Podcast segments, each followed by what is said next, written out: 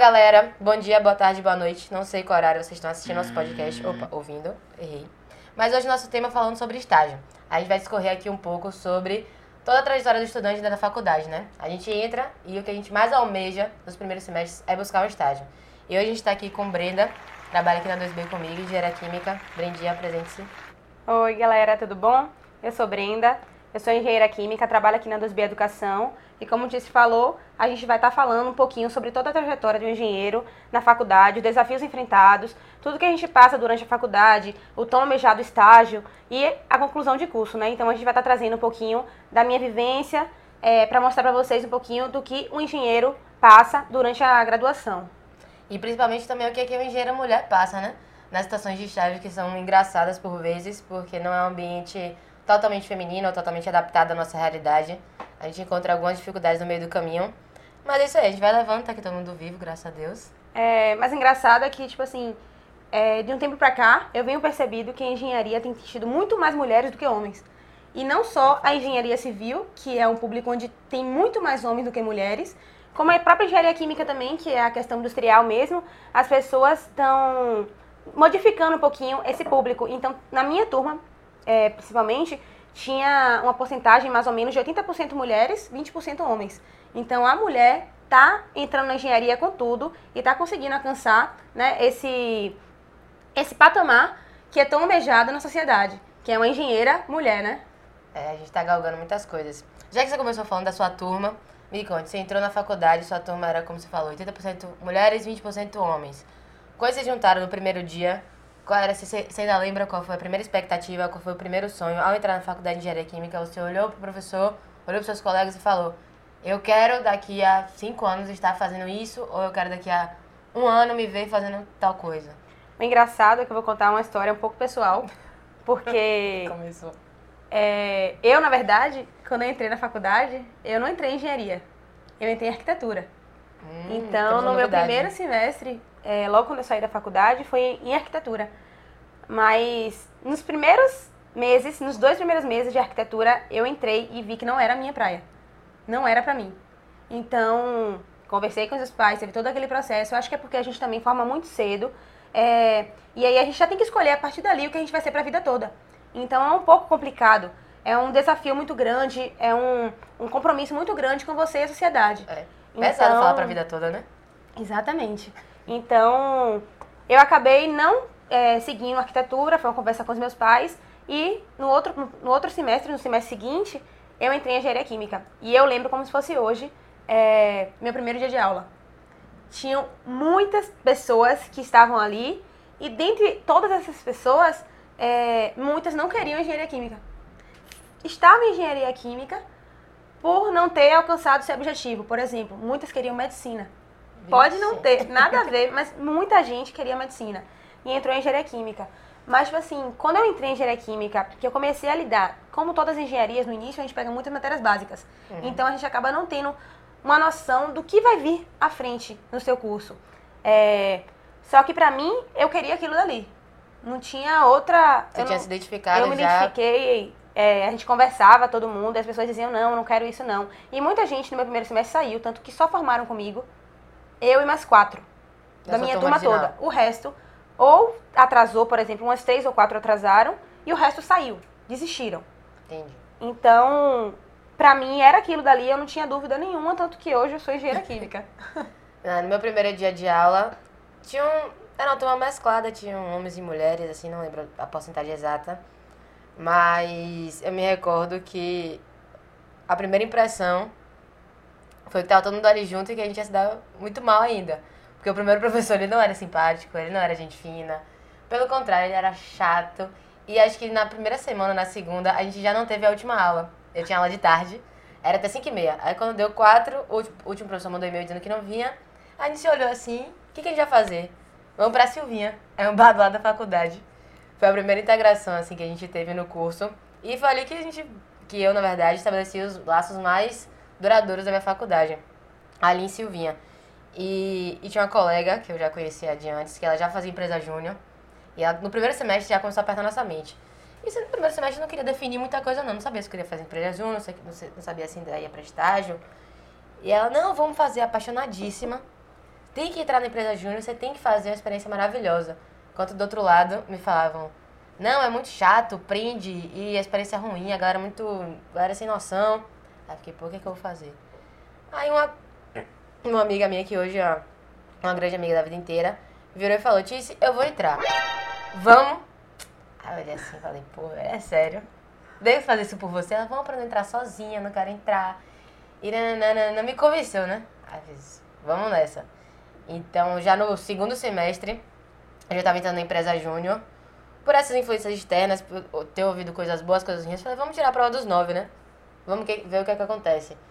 Não era época ainda de estagiar, como você falou, a gente estava entrando muita, muita matéria básica. Você já pensava em estágio quando você entrou? Onde você queria estagiar? Com o quê? Sim. E você queria o quê? Eu queria na área de processos. Eu queria o, a tão almejada Braskem, né? Que era tão almejada por todos daquela faculdade. Então, era onde eu queria. Meu foco era Braskem. Você queria Braskem, a, pa- a parte industrial da Braskem, de A processo. parte de processos industriais. A parte mesmo de meter a mão na massa. Você já chegou a fazer processo seletivo da Braskem? Já. É porque, na verdade, no meu quinto semestre, que é quando a gente pode estagiar na Calma, faculdade. calma, calma. fiz, Vamos voltar então. Antes da Braskem, você teve experiência de... Antes da Braskem? É. Da, da Braskem, assim, antes do quinto semestre. Você fez... Não, eu só. Eu comecei a, um núcleo de pesquisa, meio que a iniciação científica. Sim, no terceiro semestre. Isso. Sim. Só que é, eu ia estagiar numa empresa do amigo do meu pai, Hum. que era empresa de projetos, no terceiro semestre. Sim. Porém, foi na época que a crise iniciou. Estourou tudo. Eu fui pra entrevista com ele. Quando eu estava na entrevista, antes de começar a entrevista, ele me deu uma péssima notícia. que ele estamos contratando queria aqui, né? muito contratar, mas que é, para ele estava difícil, já que ele já tinha um estagiário e mais um ia ser um custo muito alto para eles. Foi aí que ele, como era amigo do meu pai e professor da universidade, ele me convidou para fazer parte desse núcleo de pesquisa. E foi o que me jogou aí para passar o dia inteiro na faculdade todos os dias. Foi esse núcleo de pesquisa que era voltado a projetos industriais. Então eu, eu fazia projeto piloto de uma bomba industrial, projeto piloto de um compressor industrial. Então eu passei a faculdade toda, é, exatamente toda, do terceiro ao nono semestre nesse núcleo de pesquisa, já que desde o quinto eu tentei estágio e não consegui. Então eu não larguei o núcleo de pesquisa, até eu largaria se eu tivesse encontrado um estágio. Mas aí eu fiquei estagiando dentro da faculdade mesmo, durante Ah, esse período. ficou, você ficou desenvolvendo então, esses projetos dentro da faculdade para outros fins. Por exemplo, vocês vendiam A gente para clientes. Exatamente. A gente utilizava a empresa Júnior como parceira das nossas vendas. Ah. A empresa Júnior vendia nosso projeto. Então, no caso, a empresa júnior lá funcionava como a parte de vendas do seu Uhum, núcleo. exatamente. Você era o terceirizado contratado a parte técnica. A empresa júnior pegava o seu produto e vendia para as empresas quaisquer externas. Sim, exatamente. Entendi. A minha, é porque é isso, a minha, a nossa a minha empresa júnior, minha é ótima, né? A empresa júnior da faculdade, Sim. que não é mais minha, é, a gente trabalhava da seguinte forma, a gente fazia projeto de engenharia, instalação hidrossanitária, arquitetura, inclusive deu muito B.O. com a empresa júnior de arquitetura, porque eles só faziam projeto arquitetônico. A gente fazia arquitetônico e todos os outros. Sim. Aí eles viraram, ah, porreta, vocês fazem tudo e a gente só tem um leque. Aí eu falei, ah, sinto muito. Deu uma briga enorme, aí chama diretora, chama isso, chama aquilo, porque é nosso direito fazer projeto Tá. arquitetônico, né? Mas enfim, E no final deu o quê? a gente conseguiu. Mentira. A gente perdeu. Queria muito contar que era uma história de sucesso, mas não. Tiramos nossa carta de, de produtos para Passaram arquitetura pra ficou. É, porque a gente tinha que fazer é, conciliar, né? A gente, o, o cliente vinha querendo projeto arquitetônico. Aí a gente fazia indicação Uhum. da empresa, eles executavam o projeto, a gente falava, ah, os complementares você faz com a gente. Às vezes não voltava, às vezes sim, voltava, ficava uma comunicação truculenta. virou uma parceria, onde provavelmente um indicava o outro. Na É, teoria. teorica- teoricamente sim, seria muito lindo se fosse uma parceria de sucesso, né? Grandes nomes. Foi uma parceria truculenta, mas era uma parceria estabelecida. Hoje não sei como tá. Acredito que já tenha voltado até. Por conta do, do número de projetos ter aumentado, né? A Uhum. quantidade de clientes aumenta, a procura, porque nosso, o preço é, é bem Reduzido, diferenciado em é. relação ao mercado, então tem, tem bastante procura. Acredito que já tenha voltado. Tomara, torço aí que a Energia Top, pelo amor de Deus, me dá esse update. Espero que a gente já faça. Mas esse é o projeto. Ah, pronto, aí meu, minha parte eu era gerente de projetos na empresa Júnior. Então eu fazia tanto a parte técnica como essa parte de venda para o cliente. O cliente vinha e eu gerenciava a execução do projeto dele, fazia o intermédio, né? Então a gente fazia reunião de escopo, fazia modificações. Eu acho que a sorte de engenharia química vocês não levam muito com o cliente, né? Uhum. Você vinha, por exemplo, eu não sei, uma empresa demandava uma. Ou a empresa não, de, não Você demandava. fala né? isso do núcleo de pesquisa ou da indústria química? Não, do, do seu núcleo. Sim. Tipo, você, por exemplo, você recebia uma demanda de. A empresa. Não. A gente que estava lá fazendo, a gente utilizava muito é, nossas áreas de estudo. Por exemplo, a gente tinha a matéria de operações unitárias, um que falava sobre bombas. Então, nossos É. professores pediam para a gente fazer um projeto relacionado à bomba e aí a gente levava para a empresa Júnior para ela vender. Não tinha demanda. A gente fazia Ah, e tinham vários, entendi. vários grupos dentro desse núcleo. Cada grupo estava fazendo um projeto diferente. Eu fazia de bomba, tinha um, tinha um que fazia de trocador de calor. Eu, eu fiz de bomba e compressor. E- fiz de flash também. Então, Hum. que flash é bem interessante, que era a matéria que eu mais gostava. Entanto, é, foi bem no finalzinho assim, eu tive que sair por causa do TCC.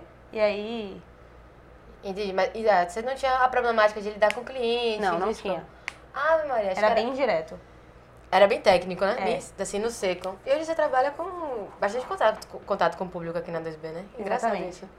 Eu aprendi, aprendi, aprendi e comecei a tomar gosto desse contato com o público de comunicação na época da empresa Júnior, porque o que acontecia?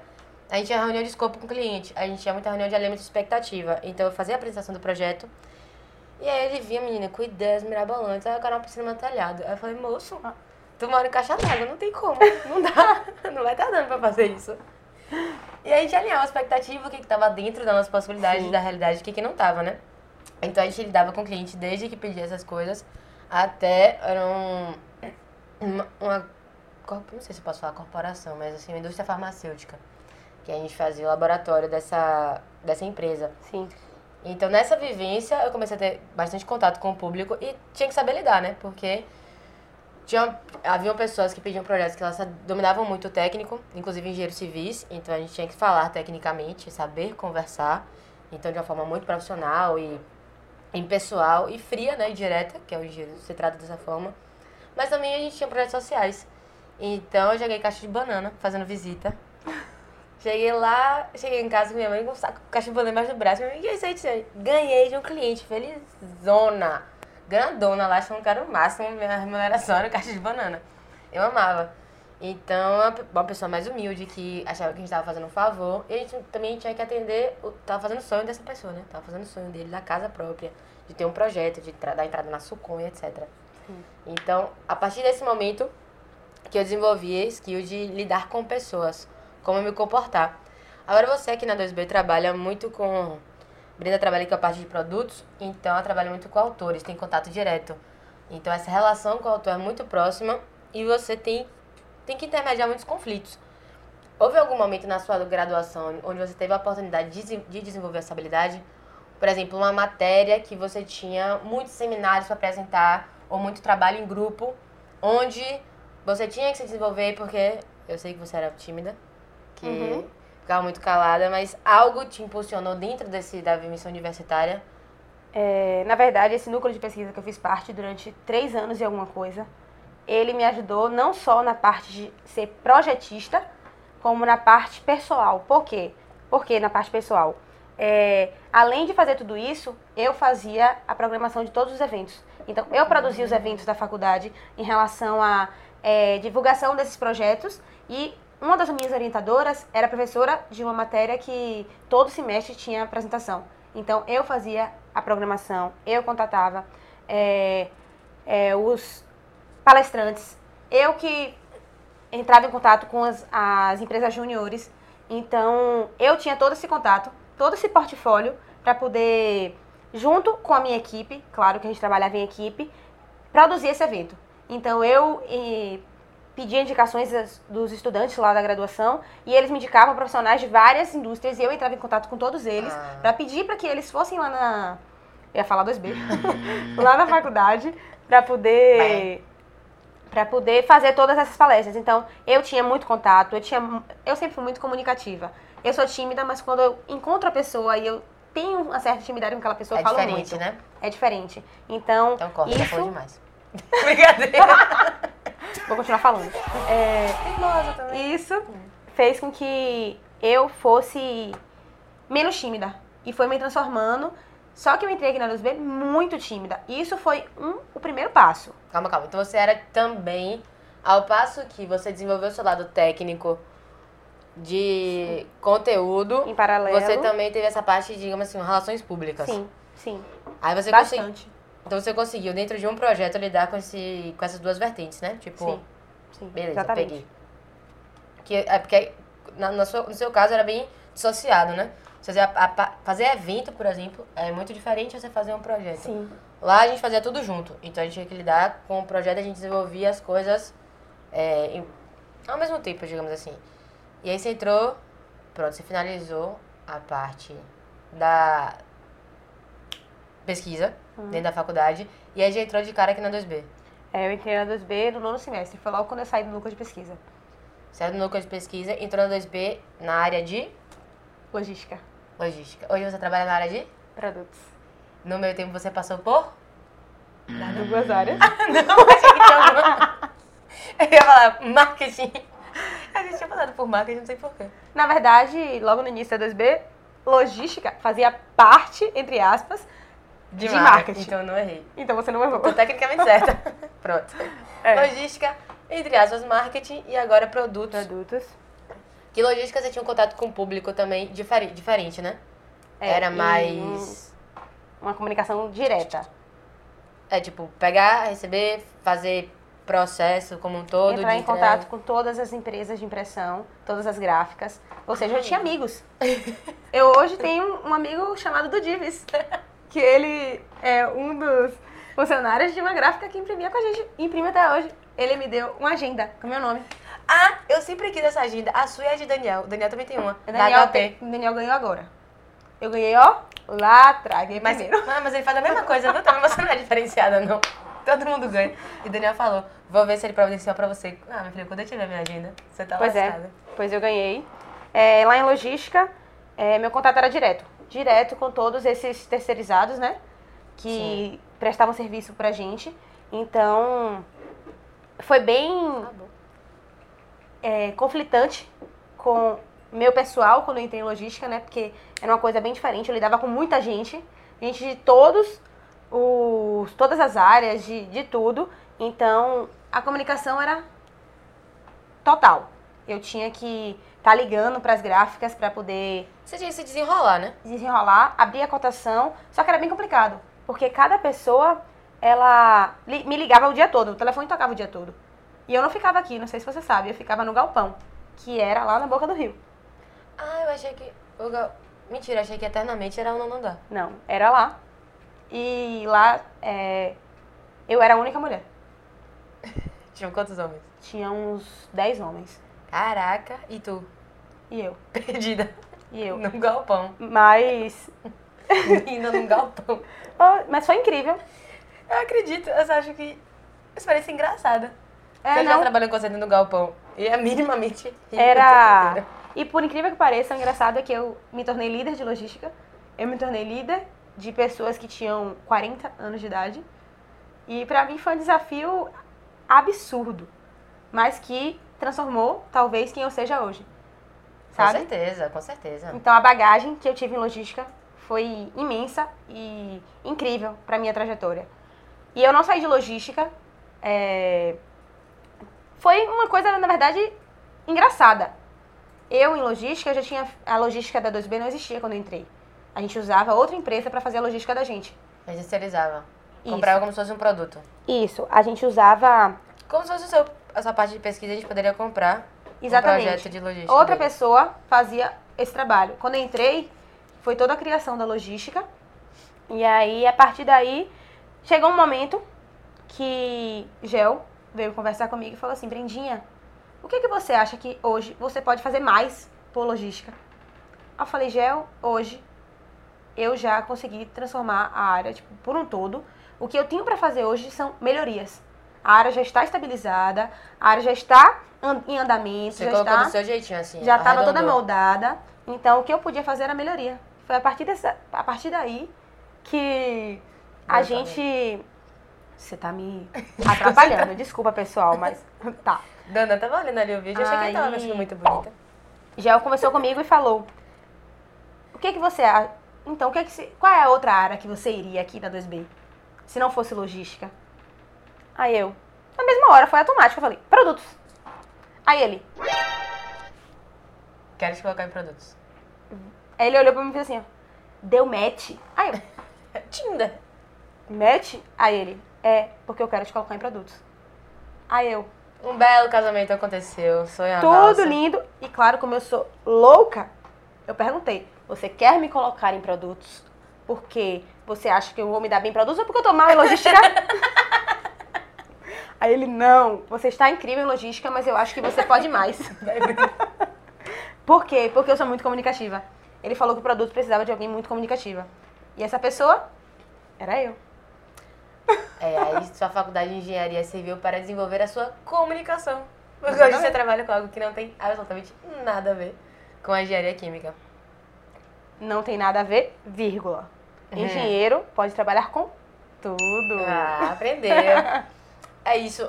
A sua vivência te trouxe até aqui produtos. Produtos comunicativa, lidar com autor, lidar com professor, lidar com equipe, né, de forma geral. Uhum.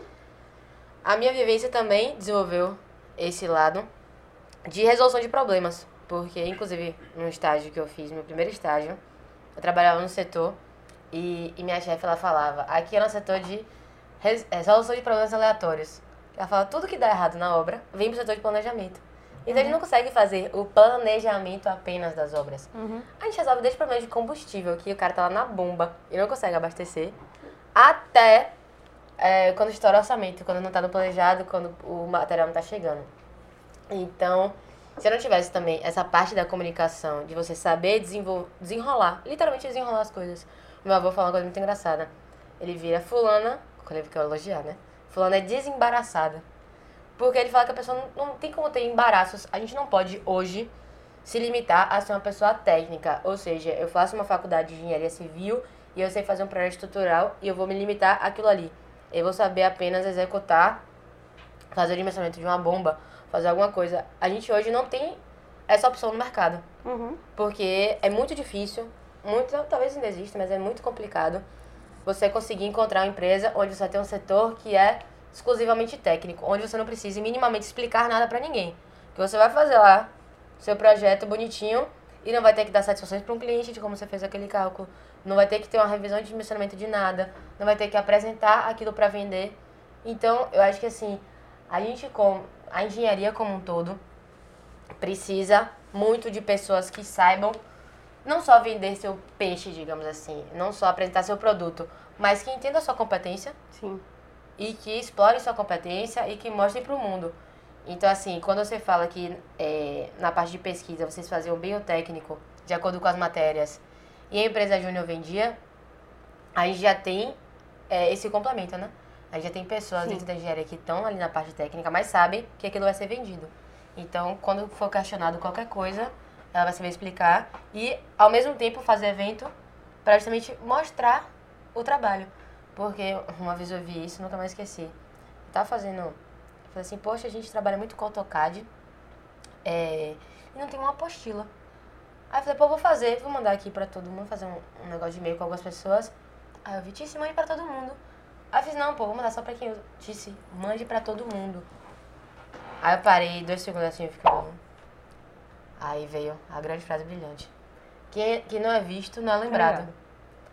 E de fato, aí eu falei, pô, é uma verdade. E não é um que não é visto não é lembrado no sentido de, do marketing, né? No sentido de você se promover. Mas de fato, como é que a pessoa vai saber que você está desenvolvendo algo se você literalmente não mostra, se você não apresenta, se você. Por exemplo, por que você perguntou pra Gel se você estava numa logística? Isso provavelmente nunca foi dito em momento algum. Nunca. E meus feedbacks eram sempre muito bons. E aí você para e pergunta: Eu tenho numa logística? Não, nem você ter questionado isso. Porque você tá mostrando o resultado, você tá fazendo, você falou, poxa, ó, tudo que eu queria pra logística aqui, já estruturei, tá cada um na sua casinha, fiz do jeito que eu queria, tá tudo redondo. Mas ainda vem o questionamento. De, poxa, pode algo ter passado, eu posso não ter É porque, na verdade, nesse mercado de hoje, a gente fica um pouco inseguro, né? É. Dentre tudo. E, e uma coisa que eu ia falar, que você chegou a comentar aí em relação à engenharia, eu acho que engenharia não tem limite. Forma Engenharia, ela tem um leque de possibilidades onde as pessoas não podem se desmo- desmotivar. Isso, Aqui na perfeito. 2B, por exemplo, tem quantos engenheiros? Tem engenheiro de tudo que você imaginar. Tem engenheiro de produção, tem engenheiro químico, tem engenheiro civil, tem engenheiro mecânico, tem engenheiro elétrico, eletricista, sorry. Ah. É, ou Acho seja, tem tudo isso de engenharia e engenharia é um mundo. É, é porque a engenharia, a, a grande vantagem, assim, o grande diferencial são as skills, né? Sim, Que a gente desenvolve, durante seja espontaneamente, ou seja de forma obrigatória. Você é posta numa situação que você precisa, é, digamos assim, se provar. Você Acho precisa ir além do seu próprio limite. faz isso com a gente. A graduação de engenharia torna a gente a ser assim, sabe? É, nos obriga a, por exemplo, apresentar, você fazer um seminário, você se fazer entender, porque se tem alguma, algum cálculo ali no meio do caminho, ou você utilizou algum outro método que não é o convencional, você vai minimamente precisar saber explicar. Isso até no meio acadêmico. Eu não fiz pesquisa dentro da faculdade, porque, enfim, não é muito minha cara fazer pesquisa. Uhum. Inclusive, zero minha cara ficar dentro do laboratório fazendo pesquisa. Mas o pessoal de pesquisa faz muita apresentação. Eles desenvolvem, e não só desenvolvem, eles desenvolvem ali dentro da universidade e eles viajam para congresso. Gente, eu tenho um, um, um colega que ele é brilhante. Ele formou, tá fazendo mestrado. Ele tava viajando, a gente foi pra Gramado e foi pra outros pra justamente apresentar o projeto dele. E ele é um cara, ele é um cara super tímido, ele tá na empresa júnior comigo. E a gente, assim, eu encontrei pessoas que já tinham esse, essa desenvoltura, essa gaiatice de fazer piadas e tal. Então ele estava super bem. E ele era mais tímido. E a gente sempre forçando ele. Vamos, e aí, conte o Gui. Vamos, você vai fazer, você vai participar, você vai falar. E hoje ele tá fazendo a apresentação em Gramado. Ele é bri- brilhante tecnicamente, inteligentíssimo. Tá fazendo as apresentações dele, viajando aí o mundo com projetos de pesquisa e tal. Então, assim, de uma forma ou de outra, seja para vivência de canteiro de obra, você precisa olhar pro peão e falar, tá errado. E ele vai olhar pra sua cara e vai dizer, quem é você? Você vai dizer, eu sei porque isso, isso isso é desse jeito, então você vai mudar o seu jeito de fazer agora. E aí o cara vai entender que você tem o domínio técnico daquilo e vai acatar. Porque se você disser, ah não, eu quero que você faça de outro jeito. O cara vai olhar pra você e vai falar, tô aqui há 30 anos batendo do mesmo jeito, por que, que agora eu vou mudar? Aí você fica, ah, ah, é porque eu sou bonitinha. E às vezes nem é tão bonitinha assim. porque eu tô aqui com a bota e quero que você faça diferente. Não, você tem que se provar, você tem que Sim. mostrar o seu porquê, né? Tem que ter Então- o técnico, né? Exatamente. Seja né, nesse momento do enfrentamento mais duro, digamos assim, que é uma, um- uma hora onde você tem que se empoderar mais, né? Colocar. Ou numa área de pesquisa mesmo, que você fica trabalhando mais no laboratório, você precisa vender seu produto, você precisa que as pessoas acreditem naquela causa. A engenharia como um todo, ela, ela desenvolve, ela engrandece. Então eu passei por vivências de obra onde eu trabalhava com contenção de encosta. Aí eu subi a encosta, só que no meu primeiro dia eu não sabia que eu ia subir a encosta. Meu primeiro dia de estágio da vida, indo pra Cidade Baixa, cheguei lá com minha bela sapatilha saindo da faculdade. O engenheiro olhou pra mim, tá, vai pra não sei aonde. Aí eu olhei assim, tudo bem. Fui, quando eu fui ver esse vá pra não sei onde, era subir uma encosta gigantesca nos mares. Tinha uma escada, ok, mas todo mundo trabalhando, já tinha no concreto lá do lado. Aí eu ouvi um comentário que eu dei foi risada. Você vai subir todo dia de sapatilha, princesa? Aí eu fiz, porra, camarada, se você quiser me emprestar sua bota, porque hoje eu tô sem. Aí ele se focou de rir. Aí comentou, não, mas tome cuidado. Assim, nunca tive, graças a Deus, nenhum problema em trabalhar em canteiro, nunca fui destratada. Mas ele fez essa brincadeira e eu olhei pro meu pé, realmente, minha, minha sapatilha desceu imunda. Aí no dia seguinte eu estava com a bota gigante no pé. Aí ele, agora sim, gostei de ver. Então, a gente precisa saber lidar, porque eu não poderia me ofender com aquele comentário, sabe? Porque não tem, o- não tem necessidade. É uma vivência, velho. Não tinha como eu saber que eu ia Exatamente. subir um negócio gigantesco, o cara já tinha no concreto. Eu com a minha sapatilha toda desavisada, com a cara assim, nem sabia pra onde eu olhava. É, e outra coisa que você falou em questão de saber o técnico, eu acho que é, esse skill de você saber lidar com todas as pessoas que estão trabalhando com você ali é necessário. Eu acho que principalmente é, na área de engenharia civil, que ele tá ali na obra. Então, ele tem que saber lidar com todo mundo. Do peão ao gestor. Ah, diretor, com certeza. Então, você tem que ter toda é, aquela aquele jeito de falar, não tem que ser grosseiro. Tem que ter todo essa, esse questionamento para poder, a partir daí, você conseguir lidar com todo mundo, entende? Eu acho que além do técnico, tem que ter essa, essa habilidade de conseguir lidar mesmo diretamente com todo o público. Isso, inclusive, aqui acho que foi a Gabi perguntou essa semana, semana passada pra mim. Diz se você gosta de escrever. Aí eu fiz, gosto. Aí ela não é muito comum dentro do mundo da engenharia, né? Aí eu olhei assim, talvez não seja, mas eu acredito que, que é uma coisa muito importante, que a gente tem que valorizar. Porque saber escrever e saber falar, a oratória, eu sempre falo, oratória e vocabulário é muito importante, porque eu tô na obra, trabalho né, diretamente no campo, beleza, eu lido ali com, com o peão. Mas eu vou precisar explicar meu trabalho, explicar tudo pro Sim. diretor da minha empresa. Porque ele vai querer saber o que se passa. E ele não vai vir perguntar ali pro peão, ele vai perguntar pra mim, que tô intermediando isso aí. Então eu preciso saber me portar tanto na hora de conversar com, com o diretor, um gestor, algo mais técnico que eu vou precisar apresentar, quanto me fazer entender com o peão. E isso, isso é imprescindível, porque acontece a todo momento. Todo momento. Eu acho que a forma como eu falo, até aqui dentro, a forma como eu vou falar com você ali quando a gente tá trabalhando, falando sobre alguma coisa, trabalhando um projeto juntas, não é necessariamente a mesma forma como eu vou abordar, na verdade, não é necessariamente não. Não vai ser. A forma como eu vou falar com o professor, apresentando uma proposta que eu quero que ele venha trabalhar com a gente aqui dentro. Uhum. Então, isso é muito importante também. E aí eu, eu passei, né, por vivência de engenharia, de trabalhar tanto em, em obra quanto em escritório. E agora trabalhando com a parte de produto totalmente diferente. Mas são, são, são bagagens que eu trago que agregaram muito, Muito. em todos os âmbitos. Em todos. Acho que eu não consigo dizer uma experiência que eu tive dentro ou fora da faculdade, uma experiência profissional, onde saber lidar com pessoas não foi um ponto assim chave, sacou? Uhum. Não foi um ponto diferencial. Porque tudo são pessoas. Tudo, tudo, tudo, tudo, tudo. Inclusive, já vamos valorizá-la aqui, né? Trabalha com pessoas que a gente sabe o quanto é difícil você saber lidar. E quando você passa, quando você entra no estágio, você tem que saber muito que você vai encontrar dificuldades. Sim, você vai encontrar uma pessoa que é mais ranzinhos, uma pessoa que é por vezes grossa e mal educada. E você tem que saber lidar. É, as pessoas não são ótimas, pelo contrário, é muito difícil, a gente valoriza quando encontra pessoas que são educadas, pessoas solícitas, etc.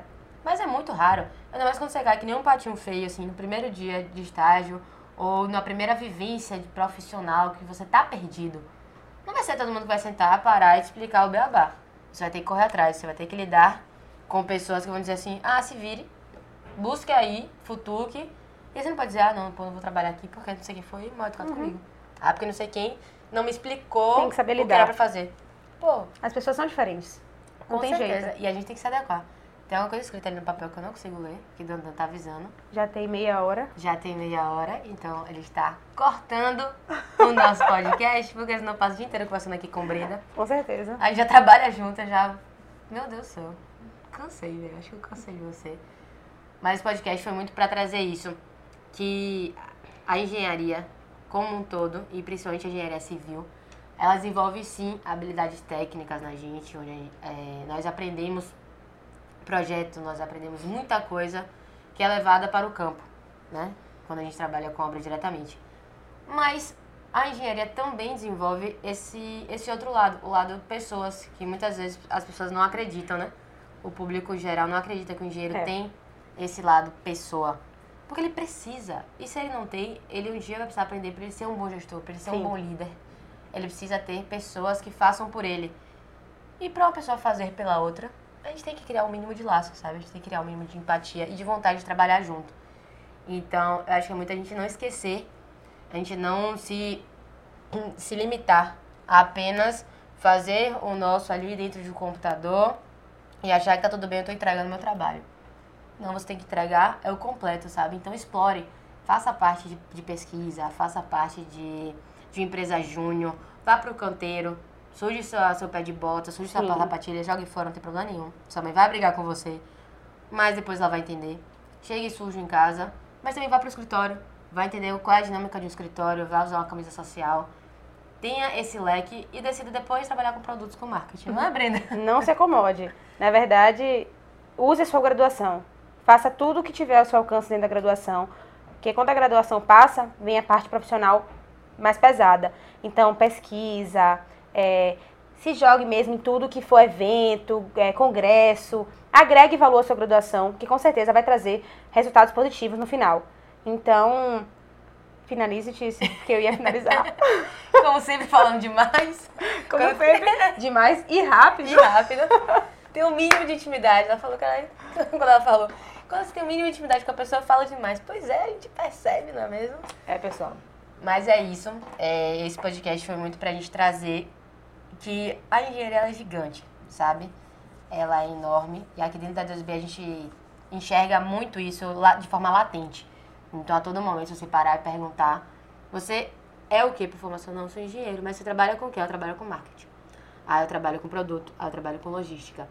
Então, eu acho que a, a universidade, a vida acadêmica, ela é um degrau de vários outros que a gente ainda vai galgar. Então, se não conseguir um estágio na Braskem, faça sua pesquisa, faça sua parte de empresa júnior, entre em uma, em uma startup educacional e viva, sacou? Aproveite cada vez, cada vez mais, porque a gente entra muito jovem na faculdade, entra muito cru, a gente se cobra muito. Acho que a, a sociedade cobra, mas a nossa geração, que não sei se é Y, é, acho que é Y, não sei, sei lá. nossa geração aí, ela se cobra bastante. Ela se, por vezes, é cruel. Nós somos cruéis com nós mesmos. A pressão é muito grande.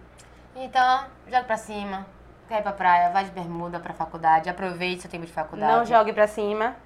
Jogue pra cima, ei! Nem entendeu a conotação. Mas, é, exatamente essa parte é não restringir apenas a esse campo.